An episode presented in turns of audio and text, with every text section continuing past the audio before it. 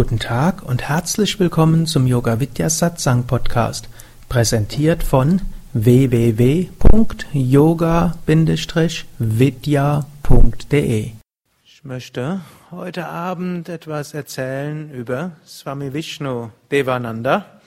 Es ist ja die vierte Woche der Yogalehrerausbildung und dort erzähle ich gerne etwas über Swami Vishnu bei dem Samstagabend Swami Vishnudevananda, hm, direkter Schüler von Swami Shivananda, lebte von 1927 bis 1993, geboren in Kerala, Südindien, hat schon mit 16, 17, wahrscheinlich 17 Jahre alt seinen Meister getroffen, Swami Shivananda. Er blieb in seinem Ashram zunächst nur sehr kurz, dann kehrte er wieder zurück nach Südindien.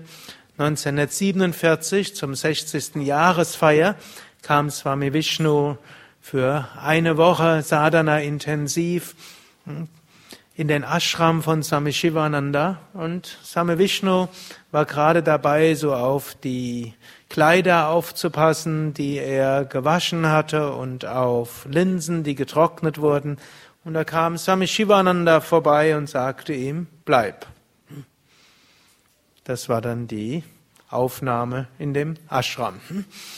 Und so blieb dann Swami Vishnu zwölf Jahre im Ashram und praktizierte intensiv Pranayama, praktizierte intensiv Asanas, war für eine Weile persönlicher Assistent von Swami Shivananda und Swami Shivanandas Weise zu lehren war zum einen Menschen zu zeigen, was für Talente sie alle haben und zum anderen war auch seine besondere Fähigkeit, Menschen dazu zu bringen, wirklich über ihre bisherigen Grenzen hinauszuwachsen. Swami Vishnu kam gerade in den Ashram und Schon ein Jahr nachdem er im Ashram war, hm, hat Swami Shivananda die Inspiration gehabt, er will die Yoga Vedanta Forest University eröffnen, also Yoga Vedanta Walduniversität. Später wird es etwas bescheidener Yoga Vedanta Academy genannt. Hm, und dort macht er seine Schüler zu verschiedenen Professoren. Hm, und Swami Vishnu hat er dann gebeten, ja, du wirst der Hatha-Yoga-Professor hier. Und Same Vishnu hat gesagt, ich bin doch gerade hier angekommen, außerdem war er ja erst 20 Jahre alt. Und ich bin gekommen, um zu lernen. Wie kann ich jetzt gleich schon unterrichten? Dann hat Same Shivananda ihn angeguckt und hat gesagt, alles Wissen ist in dir. Außerdem berührte er ihn noch auf seinem dritten Auge und Same Vishnu erzählte, in diesem Moment war hat, ist eine riesen Energie durch ihn hindurchgeflossen und plötzlich erinnerte er sich an das, was er in früheren Leben schon gemacht hat und das ganze Wissen über Asana Pranayama kam aus ihm heraus. Swami Vishnu hat sich jetzt nicht damit begnügt. Swami Vishnu war ja auch einer der Dinge genau wissen wollte. Er studierte dann verschiedene Schriften und er praktizierte auch noch einmal sechs Monate mit einem Hatha-Yoga-Spezialisten und äh, in Rishikesh gab es ja auch einige und die haben sich auch ausgetauscht. Aber Swami Vishnu sagte, das war für ihn das Wichtigste dort gewesen. Und das lehrt er uns auch, indem er uns sagte, ja, wenn ihr wirklich Yoga lernen wollt, üben wollt und auch weitergeben wollt, das Wichtigste ist, dass ihr euch öffnet und die Energie durch euch hindurchfließen lasst. Same Vishnu war eine Weile recht skeptisch gegenüber Berufsverbänden, die Qualitätsstandard festlegten und wir haben ja auch einen Verband, Berufsverband der Yoga Vidya Lehrerinnen und Lehrer. Wir haben auch Qualitätsstandards, Ethik, Richtlinien und alles mögliche andere, was ein Berufsverband so alles hat. Und, aber letztlich, das ist die Anpassung an unsere moderne Zeit. Swami Vishnu sagte letztlich, äh, was wirklich das Yoga-Unterrichten ausmacht, ist eben nicht mit Qualitätsstandards und Ethikrichtlinien zu fassen. Es ist nicht abzufragen mittels eines Fragebogens und auch nicht in Vorstellstunden genau zu beurteilen. Obgleich der Same Vishnu der Erste war, der in großem Stil Yogalehrerausbildungen gemacht hat mit einem genauen Curriculum und mit letztlich Lehrplan und Vorstellstunden und äh, Prüfungen und alles. Das gab es dann eben auch. Aber er sagte, das macht man halt. Aber das Wichtigste ist, dass ein Schüler sich einstimmt auf den Lehrer, dass ein Schüler sich öffnet für den Lehrer und dass dann die Energie durch ihn hindurch fließt. Same Vishnu hat mir das irgendwann mal in späterer Zeit auch mal so gezeigt. Er meine nämlich, Lehren ist nicht nur im Yoga, sondern auch in anderer Hinsicht. Irgendwann mal wollte Same Vishnu Computer lernen. Hm? Damals gab einen Zeitpunkt, da war ich der Computerspezialist in den, in seinen Zentren. Ich hatte die Computer in allen Zentren eingerichtet, hatte die Leute alle geschult, hatte auch hm, Datenbanken eingerichtet, programmiert und all diese Sachen gemacht. Und jetzt war ich sein Assistent und jetzt dachte er, ja, hm, ich will auch mal hm, wissen, wie das genau geht. Hm. Er war derjenige, der vorher den anderen gesagt haben, sie sollen sich PCs anschaffen und sollen die, das Ganze umstellen. Dann bat er mich, ihn zu lehren. Und dann kam ich also zu ihm runter in das Haus und dann zu meinem Erstaunen und Fassungslosigkeit hat sich dann der Same Vishnu vor mir verbeugt, hat meine Füße genommen und seinen Kopf auch meine Füße gegeben, also eigentlich das, was er uns alles verboten hatte. Und dann sagte er, hm, jetzt ist der Lehrer Schüler geworden, du bist mein Lehrer, ich lehre mich, der ich bei dir Zuflucht gesucht habe. Also Bhagavad Gita, Zitat. Und danach hm, hat er genau das gemacht, was ich gesagt hatte. Und er hat in Rekordgeschwindigkeit, hat er tatsächlich Word, Excel äh, und damals hieß es ne, Word, Lotus und das damalige E-Mail-Programm war vor der Erfindung des Wortes E-Mail, das waren Modem-Messages mit irgend äh, aber das Prinzip war ähnlich. Das hat er sehr schnell gelernt. Es war für mich auch sehr interessant. Ich war so gewohnt, ich erzähle jemandem etwas, sofort fragt, er musste das denn so machen, könnte man es nicht auch anders machen? Und ist jetzt die richtige Zeit und warum ich und muss das überhaupt sein? So war ich das bisher gewohnt. Und dann hat es immer relativ lange gedauert. Ich habe dann immer mehr Zeit damit verbracht, den Leuten zu erklären, warum das so richtig ist und dass ich irgendwie schon weiß, wie man das Ganze macht. Es ging dann doch irgendwo schnell. Aber beim Same Vishnu, hm, der hat dort hm, sich ganz drauf eingestimmt und in kürzester Zeit gelernt. Hm. Und das ein anderes Beispiel, das er uns gerne erklärte, dass man manchmal auch das machen muss, was vielleicht ein Lehrer nicht hm, direkt erklärt. Same Vishnu hat irgendwann fliegen gelernt. Er hatte irgendwann die Schnapsidee, dass wo er ja so viel reist und so viele Shivananda-Yoga-Zentren gab, da wäre es doch billiger, anstatt jedes Mal Linienflüge zu buchen, ein eigenes Flugzeug zu steuern. Und hm, aber wenn er das erzählt hat, musste er immer lachen. Denn natürlich ein Privatflugzeug zu fliegen ist ein Vielfaches teuer, teurer. Aber Same Vishnu war auch ein Abenteurer. Und so nahm er Flugstunden und so eines, was dort war, jedes Mal, bevor er losfliegen konnte, dort hat der Fluglehrer ihn gebeten, schau nach im Motor, ob dort ein Vogelnest ist. Und, denn wenn du losfliegst und da ist ein Vogelnest im Motor drin, dann wird das nicht sofort, aber so wie du abgehoben hast, wird das durchschmoren, in Brand setzen und dann wird das Flugzeug abstürzen, dann kannst du nichts mehr machen. Und und er hat immer darauf bestanden, dass man diese Routine hat, alles abchecken. Und der Flugzeug kam gerade runter von vorigen Trainingsstunde und natürlich der Motor noch heiß. Fragt, das wurde erst gefragt, hast du gecheckt, ob es dort eine Vogelnest gibt? Das war, das wir, aber Fluglehrer, da ist gerade runtergekommen, der Zwischenzeit ist da kein Vogelnest. Er sagt, hm, check it anyhow, prüfe es wieder. Und Sam Vishnu erzählte ich viele Jahre später, als er dann flog, hm, dann war es irgendwie zur Routine geworden und tatsächlich eines Tages hm, war dort ein Vogelnest im Motorhaube drin, unter der Motorhaube. Wenn er dort nicht drauf geachtet hätte, wäre erstens der Vogel mit seinen und den Eiern getötet worden und aber ich glaube, die waren auch nicht mehr, war nur noch das Nest, die waren schon längst. Das war eine Weile, wo das Flugzeug im Lager gestanden hatte. Aber er wäre runtergeflogen. Hm, so, und Same Vishnu erzählt uns auch, es hängt auch davon ab, wen du hast. Hm? Wenn du jemanden als deinen Freund ansiehst, hast du einen Freund. So erzählt er uns oft in der Bhagavad Gita. Krishna und Arjuna waren ja jahrzehntelang Freunde gewesen. Und so war Krishna, Inkarnation Gottes, einfach ein Freund von Arjuna. War nicht sein Guru, nicht sein Lehrer. Die hatten nur zusammen Spaß und tauschten sich aus und waren eben freundschaftlich verbunden. Aber erst dann, als Arjuna den Krishna wie sein Lehrer behandelte, erst dann hm, konnte Krishna den Arjuna lehren. Eine andere Geschichte in der Art habe ich in einem anderen Kontext erlebt.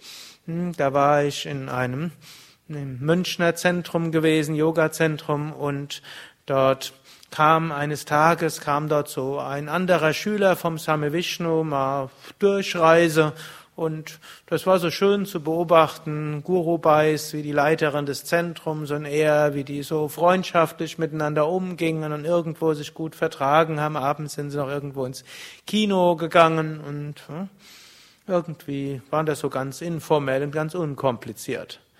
Irgendwie ein halbes Jahr später kam der wieder. Jetzt kam er aber als Yogalehrer und als Seminarleiter. Und jetzt plötzlich musste jemand das Zimmer frei machen. Vorher hat er einfach irgendwo im Yogaraum geschlafen, aber jetzt musste man Zimmer frei machen, musste das Bett beziehen, musste Blumen dorthin stellen und äh, außerdem Obst dorthin stellen.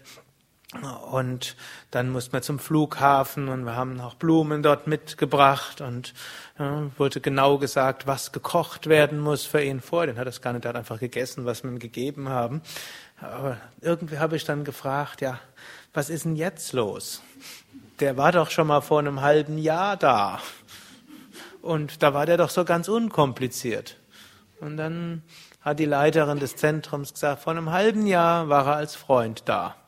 Jetzt ist er als Lehrer da.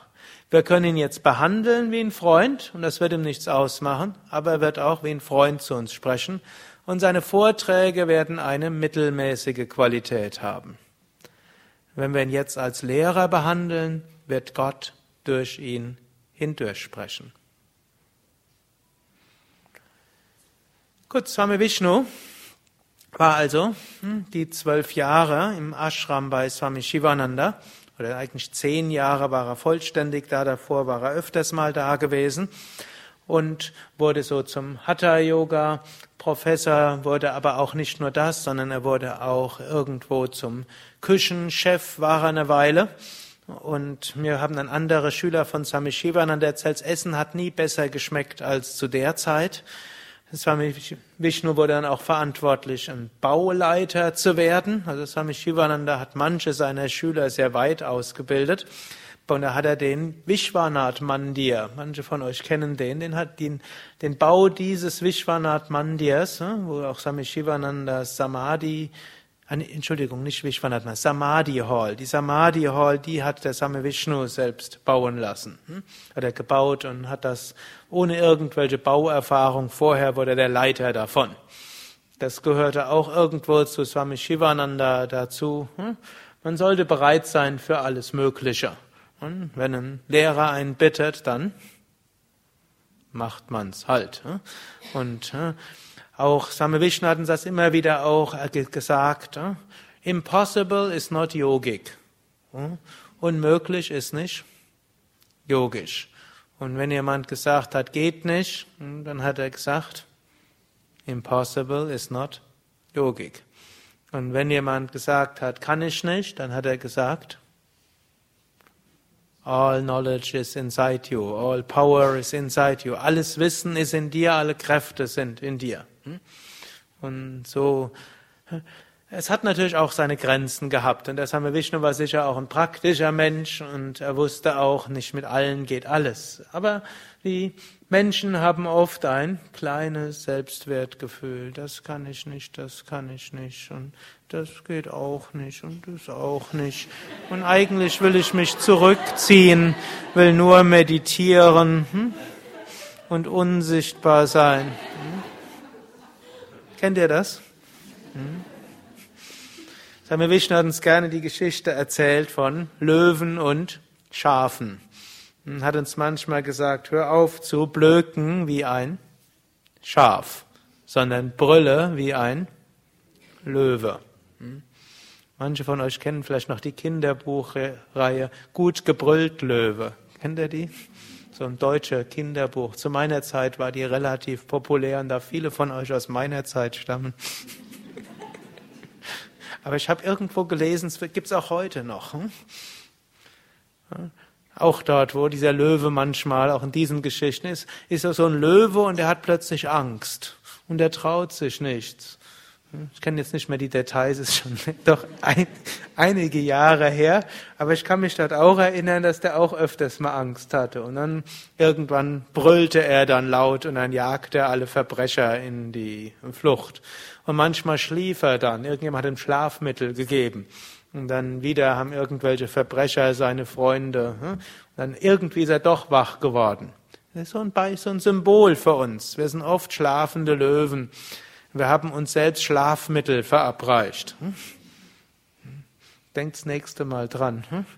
Und wir, wir denken, wir wären Schaf und in Wahrheit sind wir ein Löwe. Und dann können wir brüllen. Das brachte Swami Shivananda seinen Schülern bei und das brachte Swami Vishnu auch seinen Schülern bei. Eine Weile war Swami Vishnu dann auch persönlicher Assistent von Swami Shivananda und eine Weile war er auch verantwortlich für die Publikationen in der in dem Shivananda Verlag, kann man sagen, Divine Life Publication League. Und einige der Bücher von Swami Shivananda hat Swami Vishnu auch rausgebracht und setzen lassen und alles gemacht, was dafür notwendig war. Also Swami Vishnu war so einer, dem der Swami Shivananda so ein Allround-Training gegeben hat. Und 1957 hat er ihn dann auf eine einjährige Vortragsreise geschickt, nach, erstmal nach, durch Indien und dann Malaysia und dann Singapur, dann Australien und schließlich nach Amerika. Und als Same Vishnu dann in Amerika war, stellte er fest, da sind die Menschen sehr offen für Yoga. Und dann dachte er, bleibe ich gleich da. Und dann wollte er sein erstes Zentrum aufmachen in New York, New York City. Und dann, er war aber nur mit einem Touristvisum da und dann hat er irgendwo Ärger mit den Einwanderungsbehörden gekriegt. Und so ist er dann nach Kanada. Und in Kanada lehrte er in einem Jesuitenkloster und in Quebec. Und in Quebec in der damaligen Zeit hatte die katholische Kirche sehr viel zu sagen. Hm, das war ja ein Teil von Kanada, aber Französisch-Kanada. Und die haben sich sehr stark definiert über ihren Katholizismus. Und damals hat die Kirche viel gesagt, zu sagen gehabt. Und die Jesuiten hatten dort besonders viel zu sagen. Und so ging es dann sehr schnell. Die haben ihm dann zügig einen Pass besorgt. Und so wurde er dann relativ schnell Kanadier. Und dann gründete er sein erstes dauerhaftes Zentrum in Valmorin in Quebec, also bei Montreal. Also, beziehungsweise das erste Zentrum erst in Montreal selbst und seinen ersten Ashram dann ein paar Jahre später bei Montreal. Übrigens, Same Vishnu hat seine Ashrams etwas anders ausgesucht wie wir hier. Same Vishnu war dort etwas spontaner.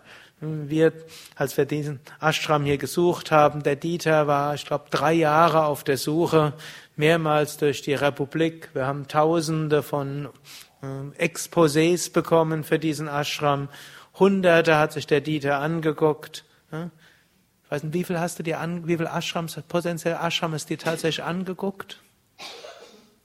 Er kann es auch nicht mehr sagen. Wird irgendwas zwischen 40 und 100 gewesen sein. Hm?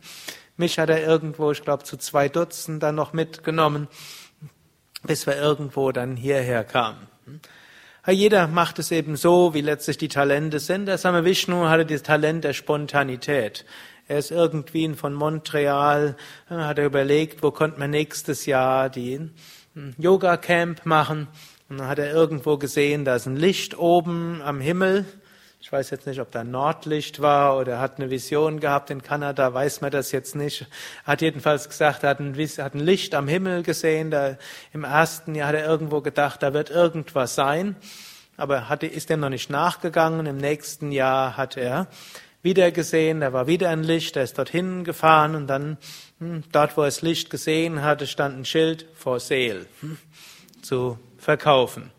Hat er gleich den, war eine Telefonnummer, hat er angerufen, hat noch jemand gehabt, der ihn begleitet hat, sind dann gleich zum zu dem Besitzer hin, haben sie es angeschaut und dann haben sie einen Notar irgendwo ausfindig gemacht und am gleichen Tag hm, unterzeichnet hm, hatte dort eben seinen Schüler, hat gefragt, könntest du mir 1000 hm, Euro leiten, leihen für die Anzahlung. In Amerika brauchen wir auch weniger Anzahlung als hier. Hm, manche haben das ja jetzt mitgekriegt im letzten Jahr. Das war aber nicht nur letztes Jahr, das war immer so. Also man brauchte nur eins bis fünf Prozent Downpayment, den Rest konnte man dann als Hypothek kriegen. Und so hatte er dann hm, innerhalb von ein paar Stunden dann den ersten Ashram gekauft. Aber es gibt auch Gründe, weshalb wir etwas sorgfältiger vorgegangen sind. Denn Same Vishnu hat so häufiger Ashrams gekauft und das waren meistens ziemliche, wie sagt man, Bruchbuden. Hm. Und dann hm, war das immer eine und Geld war ja auch nicht da. Ich habe hab euch ja erzählt, wie viel Geld dort vorher angespart wurde, nämlich nichts. Und für Renovierungen haben Banken kein Geld gegeben, nur um eine Sache zu kaufen. Hm, musste man dann halt über Jahrzehnte hinweg, bis dann irgendwann das Dach repariert war. Gut, aber so war eben der Swami Vishnu spontan und dynamisch und irgendwo abenteuerhaft und hat Menschen aus ihren Reserven geholt und dazu gebracht, Dinge zu tun, die sie vorher nicht für möglich gehalten haben. Ich meine, er macht es auch bis heute. Er führt Menschen, die sich ihm hingeben, dazu immer wieder neue Herausforderungen zu bekommen. Es gilt dann natürlich aber auch, diese Herausforderungen anzunehmen. Zu seinen Lebzeiten, selbst da konnte man sich auch ein bisschen verkriechen. Und auch das gab's in seinen Ashrams. Hat also einer erzählt, er hat immer dafür gesorgt, dass er nicht dem Same Vishnu zu nahe gekommen ist. Nicht zu sehr in seiner Nähe, in den Mitarbeiterbesprechungen etwas im Verborgenen und so sei es ihm gelungen, irgendwo ein relativ gemütliches Leben dort zu führen. Ich habe mal gefragt, wie er das denn angestellt hätte. Also Menschen werden geschickt und Same Vishnu hat das dann irgendwo auch natürlich zugelassen. So viele Mitarbeiter hatte der Same Vishnu ja letztlich nicht. Also als ich da war, gab es vielleicht Anfang der 80er Jahre 40 dauerhafte Mitarbeiter über alle Zentren und Ashrams zusammengenommen. Da haben wir hier im Ashram jetzt dreimal so viele. Also der kannte auch alle Mitarbeiter und das, selbst wenn man ein bisschen im Hintergrund war, hm, das hieß nicht, dass er einen nicht gesehen hat. Aber er hat irgendwo gemerkt, hm, ja, der will nicht wirklich, dass man vollständig an ihm arbeitet, dann hat er ihn in Ruhe gelassen. Aber diejenigen, die sich wirklich ihm hingegeben haben und bereit waren, von ihm zu lernen, hm, an denen hat er gearbeitet.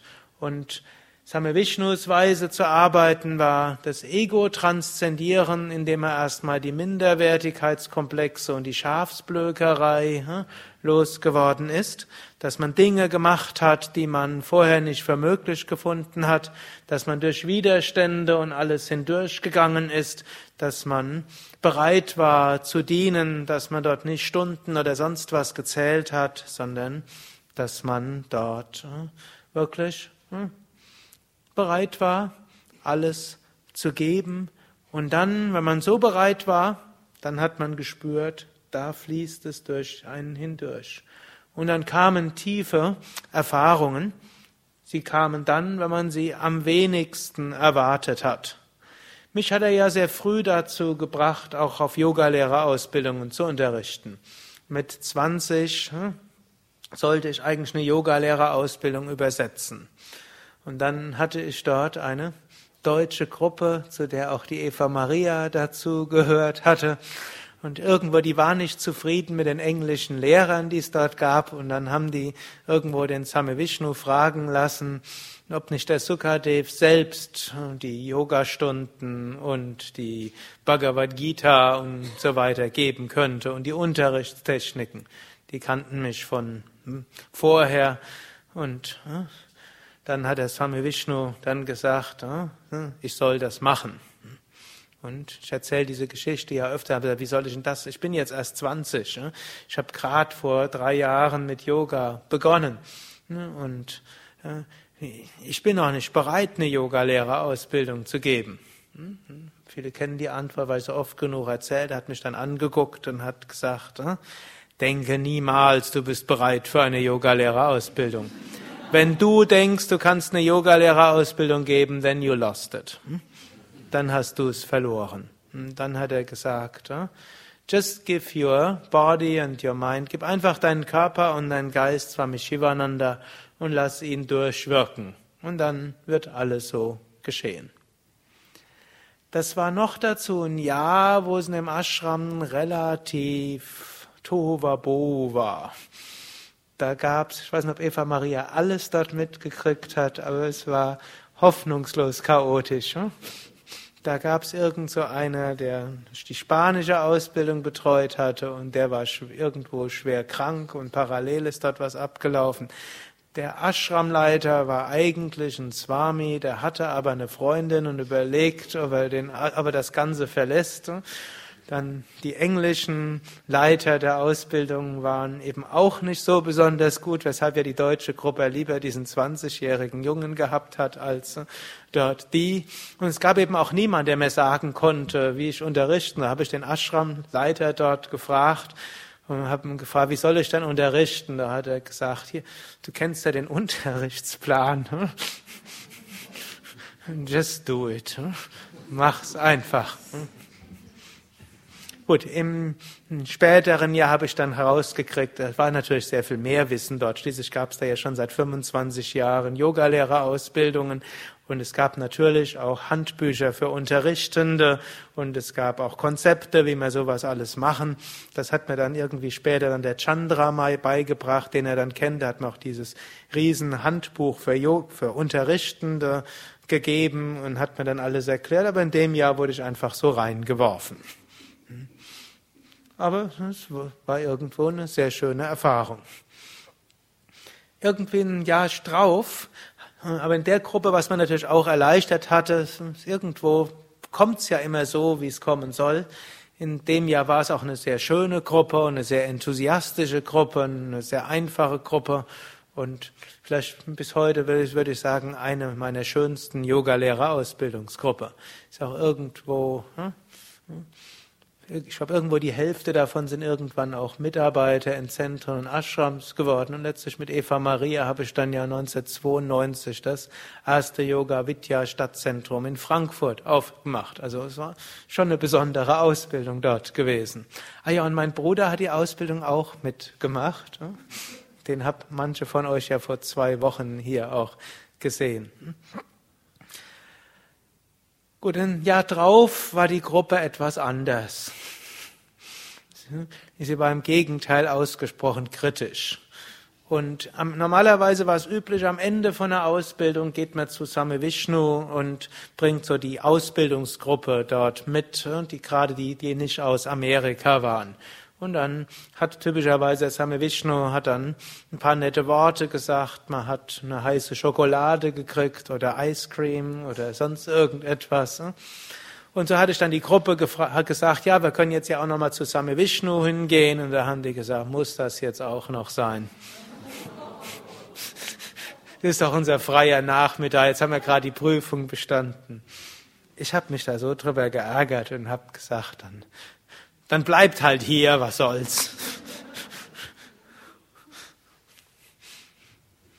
Gut, später auch die Gruppe war ja durchaus gut. Auch dort gab es einige, die sehr interessiert nachher waren, aber es waren natürlich auch nicht alle, aber irgendwo, es war eine Gruppe, die war schwierig gewesen. Und da habe ich gedacht, jetzt gehe ich allein zum Swami Vishnu. Und der habe ich dort angerufen, habe gesagt, die Gruppe will nicht kommen, sondern ich komme allein, geht das? Und dann sagt sie, ja, okay, dann kann der Same Vishnu ja weiter in seiner Hängematte bleiben. Komm, geh einfach hin. Irgendwie Same Vishnu hat sich ab und zu mal eine Hängematte reingelegt. Er konnte zwar sehr intensiv arbeiten, er konnte aber auch entspannen und das hat er auch durchaus auch öffentlich gemacht. Irgend so einen Film habe ich mal gesehen, das war irgendwo auf einem Festival, so eine Yoga-Lehrer-Treffen, was wir als, als Kongress bezeichnen würden und überall ging's. Dann hat er noch kurz gesagt, everybody's working, just Swami Vishnu is relaxing. hat er so ganz amüsiert gesagt, alle arbeiten, nur Swami Vishnu hm, entspannt.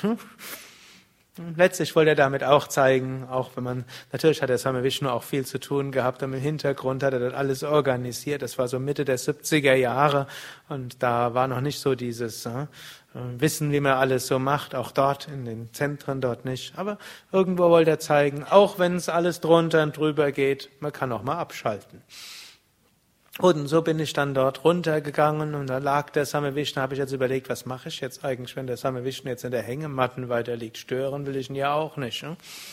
Gut, aber als ich dann hin in die Nähe gekommen bin, hat er sich aufgesetzt und dann hat er, und das hat er nicht häufig gemacht, aber irgendwo hat er so seine Hand auf mich, aufs dritte Auge gelegt und hat dann ein paar Mantras wiederholt und dann hat er noch gesagt, jetzt hm, geh dort noch ein paar Meter weiter, da war so ein Statue von Swami Shivan, hat gesagt, geh zum Meister und meditiere und bitte um seinen Segen. Gut, und dann kam eine sehr tiefe Erfahrung, eine sehr tiefe Meditation, hm, was ich gar nicht hm, beschreiben kann, war bis dahin mit, mit großem Abstand meine tiefste Meditation, die ich dort war, in der ich dort war. Und äh, als ich dann aus der Meditation herausgekommen bin, sah ich, Same Vishnu saß immer noch auf dieser Hängematte. Und es war nicht so, es war so eine eigenartige Haltung. Das ist nicht in der kreuzbeinigen Sitz hat, noch nicht mal gerade, er saß dort so. Und hat mich angeschaut. Wie um auch zu sagen, hm, Energie kann man übertragen auf verschiedenste Weise, auch in der Hängematte sitzen. Aber es kam interessanterweise dann, nachdem ich eine schwierige Phase irgendwo dort hatte. Es kam dann, wo ich irgendwo auch gedacht habe, ich kann nicht mehr. Hm? Denn es waren ja auch intensive Sachen. Wenn ich dort übersetzt hatte und unterrichtet hatte, das hieß, dass ich dort mit der Gruppe war von sechs bis zehn, von zwölf bis eins, von zwei bis sechs und von zwanzig bis 22 Uhr. Zwischendurch haben die mich gelöchert mit Fragen. Mein Puja habe ich dann morgens um fünf Uhr noch gemacht äh, und meine Asanas habe ich gemacht direkt nach dem Frühstück. Das war die einzige Zeit. Es gab nicht die Möglichkeit, irgendwo Frühstück sich irgendwo zu nehmen. Wenn man das ins Zelt genommen hätte, dann wären die Ameisen drin gewesen und andere. Also hm, so war dann eben mein Tagesablauf und hm, von Freizeit hm, war nicht zu sprechen. Und am freien Tag, dort bin ich dann nach dem Brunch einfach ins Zelt, habe einen Wecker gestellt und habe dann durchgepennt bis abends. Hm. Allerdings immer ging das auch nicht. Manchmal hat der Shanmuk mir gesagt, hey, you should also come. Hm. Denn da gab es gemeinsame Ausflüge irgendwo hin. Hm. Die habe ich gehasst.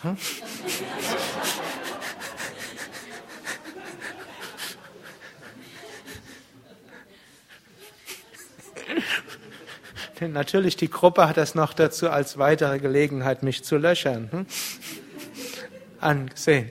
Also deshalb meistens ist mir doch gelungen dort. Hm? Gut, aber dort, hm? und dann, wenn das alles gut läuft, ist es ja schön. Hm? Aber wenn noch dazu Dinge schiefgehen und es eine Gruppe ist, die kritisch ist und immer wieder, dann ist das dann nicht mehr so schön. Aber gerade dann nach so etwas, das will ich so erwähnen, weil das manche von euch vielleicht auch erleben, gerade dann, wenn es schwierig ist, gerade dann, wenn man meint, man kann nicht, wenn man dann den Schritt macht, ganz auf den Meister zu und ganz sagt, ja, großer Meister, das Shivananda oder wo auch immer ihr einen Bezug zu habt, ne? ich bringe dir alles da, ich gebe dir alles. Dann plötzlich hm, kommt, kann die Energie fließen, plötzlich kann sie strömen. Das war sicherlich eine der Weisen, wie Swami Vishnu uns gelehrt hat. Es war sicherlich nicht die einzige Weise. Es war insbesondere eine Weise, wie er mich gelehrt hat. Und ich kenne auch eine ganze Reihe von anderen. Na, ich könnte jetzt endlos weiter erzählen, aber ich sehe schon, einer nach dem anderen verlässt den Raum und dann werde ich das nicht machen. Manchmal kommen Leute ja auch wieder, aber du kommst wieder. Gut. Eine Geschichte, die uns der Same Vishnu erzählt hatte. Wenn er so eine, der Same Vishnu hat übrigens keine Rücksicht auf Zeit, Raum und Kausalität genommen.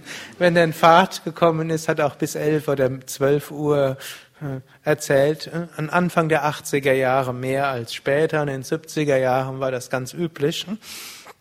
Hat er so eine Geschichte erzählt. Es gab so einen, hm, der hat so einen Meister, der fing, hat gesungen und voller Enthusiasmus. Und um acht Uhr hat er angefangen, um neun Uhr waren sie noch alle da, haben getanzt in Ekstase und alles. Er hat weiter gesungen und außer Körperbewusstsein, ganz in Gottesbewusstsein. Um 10 Uhr waren so einige gegangen. Um 11 Uhr sind noch mehr gegangen. Der Meister in Gottesbewusstsein hat nicht gemerkt, was passiert war, weiter gesungen und hm, irgendwann morgens um halb vier ist er aus der Ekstase rausgegangen. Da blieb, war nur noch ein einziger übrig. Hm. Und er sagte, ah, ein echter Devotee, ein echter Gottesverehrer. Er sagt, Herr Meister, es ist nicht das. Du sitzt auf meiner Decke und die will ich nicht verlieren.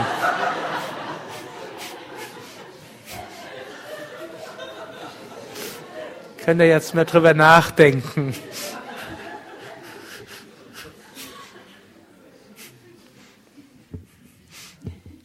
Gut, ich wollte euch noch eine andere Geschichte erzählen unter den vielen Geschichten, die ich bei Same Vishnu erlebt hatte.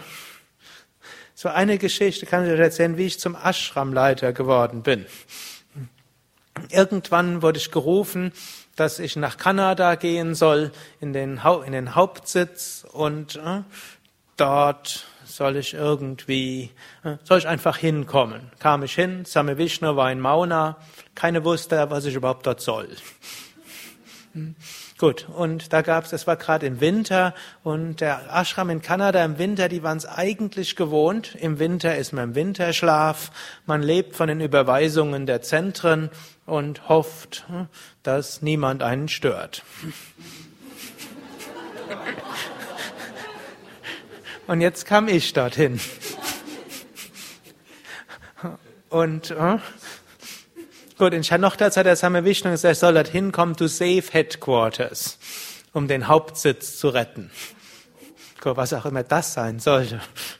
Gut, also ich habe jedenfalls gedacht, ich mache halt das, was ich kann und was irgendwo ist. Ich mache Werbung und äh, irgendwo fahre nach Montreal, gebe dort Vorträge, oh, mache Tage der offenen Tür, neue Broschüre, das Ganze verteilen, spreche zu den Leuten, telefoniere die an die langjährigen Schüler. Wir haben einen Tag der offenen Tür gehabt, mitten im Winter. Wir haben zwei Busse gemietet, 200 Leute kamen dort und äh, der Ashram war nicht mehr das gleiche, der gleiche. Gut, aber es war immer noch unklar, wer leitet eigentlich den Ashram und was ist dort los. Es gab dort so einen, der war hm, doppelt so alt wie ich und auch hm, mindestens doppelt so lange wie ich bei Same Vishnu gewesen. Der galt dort irgendwie als Ashramleiter, das war ich aber auch dort. Und dann kam der Same Vishnu irgendwann und hat, ist durch alle Büros gegangen und hat durch die Zimmer auch und ein Zimmer war unaufgeräumt von einem Mitarbeiter und ein Büro stand offen und war nicht abgeschlossen gewesen. Und dann kam er also dort, wir haben uns eigentlich alle, es war ein Shivaratri gewesen. Und wir hatten uns alle gefreut, Same Vishnu ist da für Shivaratri, hm, kommt aus seiner, seinem Retreat raus. Hm. Und dann, er war auch in Mauna und dann schrieb er und hat dann hm, gesagt, hat dann geschrieben, ein Zimmer ist nicht aufgeräumt, ein Büro war nicht abgeschlossen. Gut, vor versammelter Mannschaft. Da waren die Gäste und waren wir da. Da hat der Same Vishnu keine Rücksicht drauf genommen.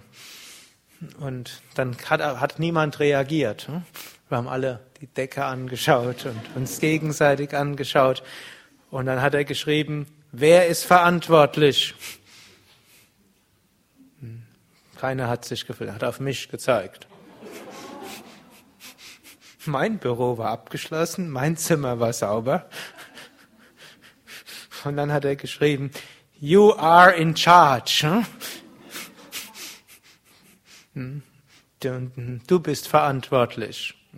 Und dann habe ich nochmal gesagt, habe ich dann zu Swamiji, why? Und er sagt, You direct this place, so everything is your fault.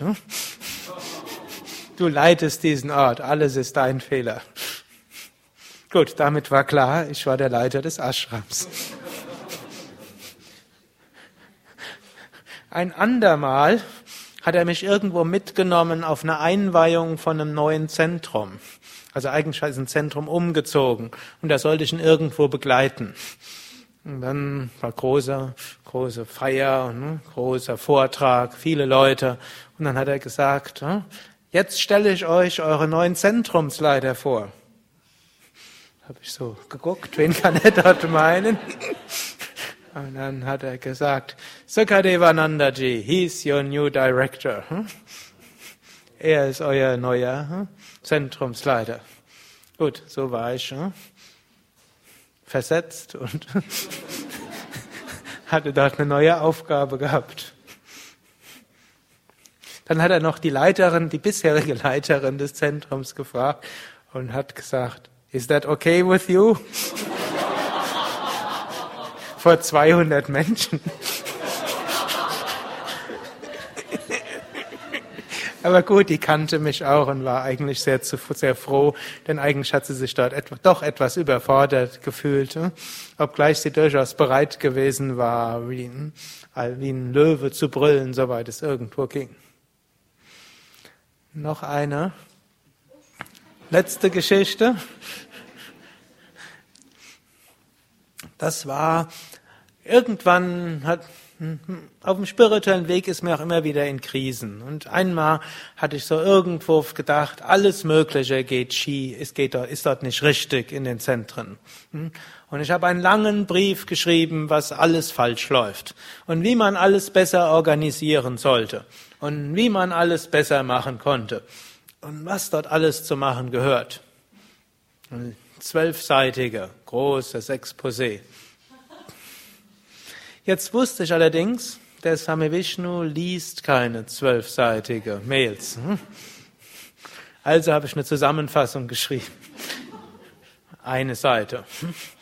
Und habe gehofft, wenn er das sieht, dann beauftragt er jemand, das dort durchzulesen. Und nachdem ich das geschickt hatte, ein paar Stunden später kam ein Anruf.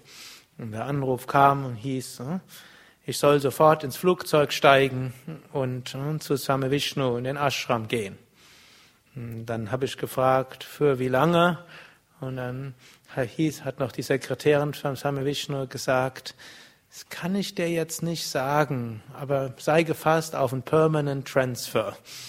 Sei darauf gefasst, dass du dauerhaft versetzt wirst. Dann habe ich gesagt, aber irgendjemand muss doch das Zentrum dann weiterleiten.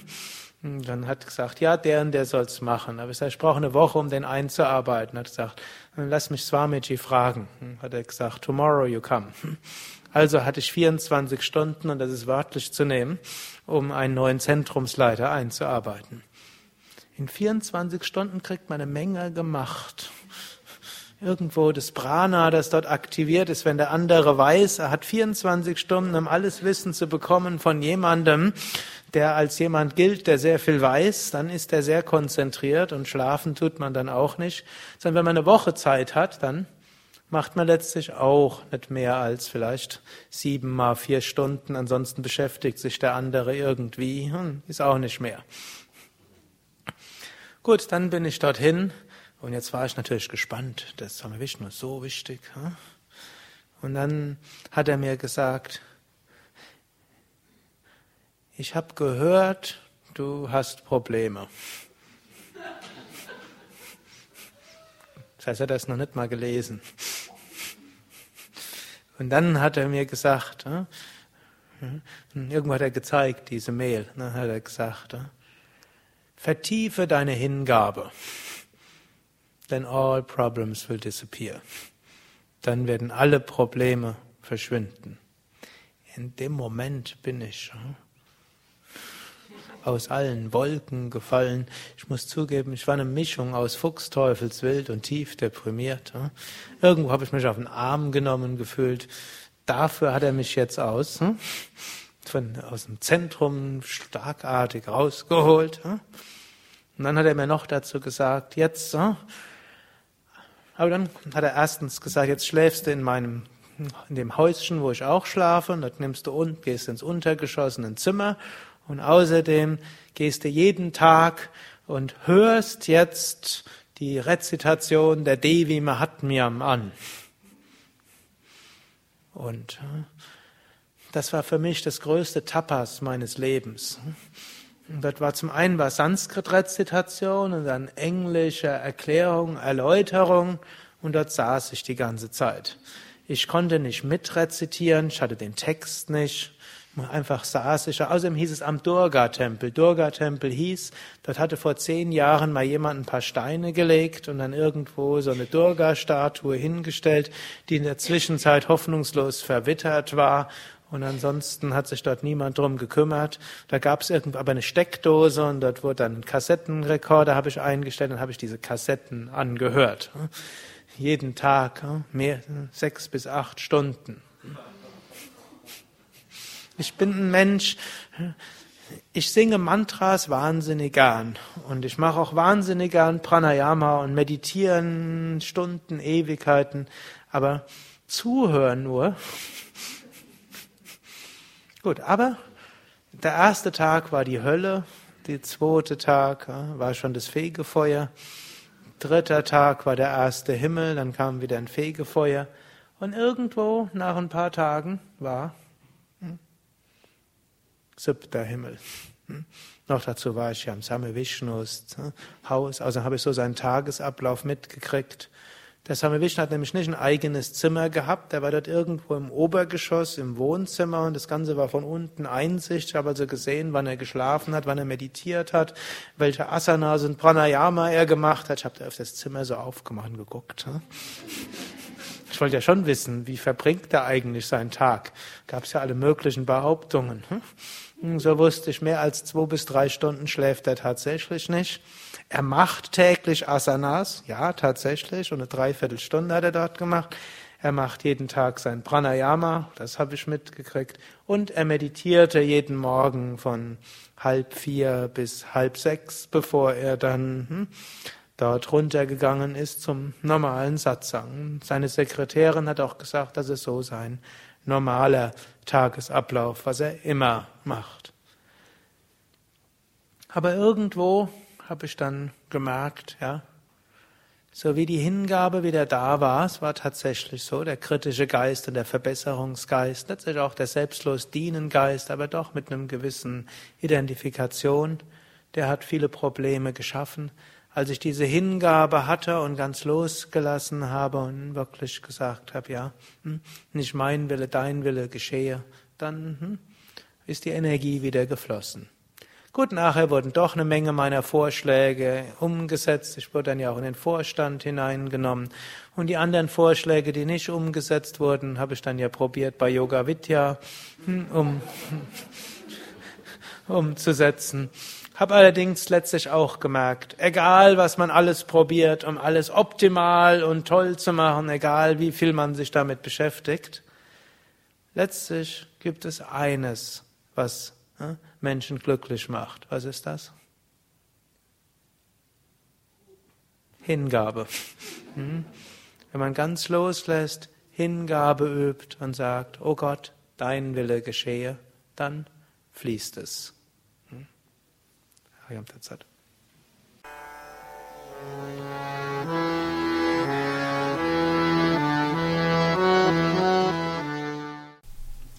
Dies war also die aktuelle Ausgabe des Yoga Vidya Satsang Podcasts, präsentiert von www.yoga-vidya.de.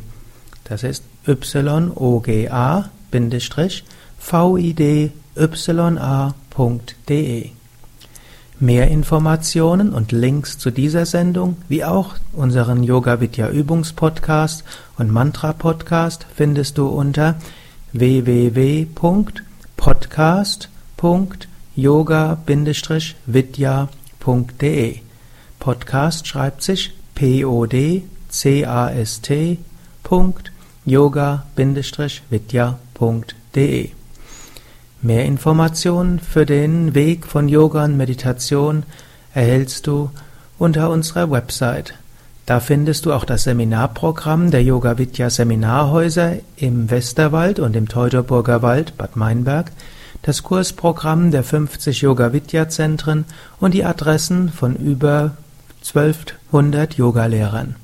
www.yoga-vidya.de Über Kommentare freue ich mich, insbesondere natürlich auf iTunes und auf podster.de und meinem Blog www.blog.yoga-vidya.de Bis zum nächsten Mal, alles Gute, herzlichst Sukadev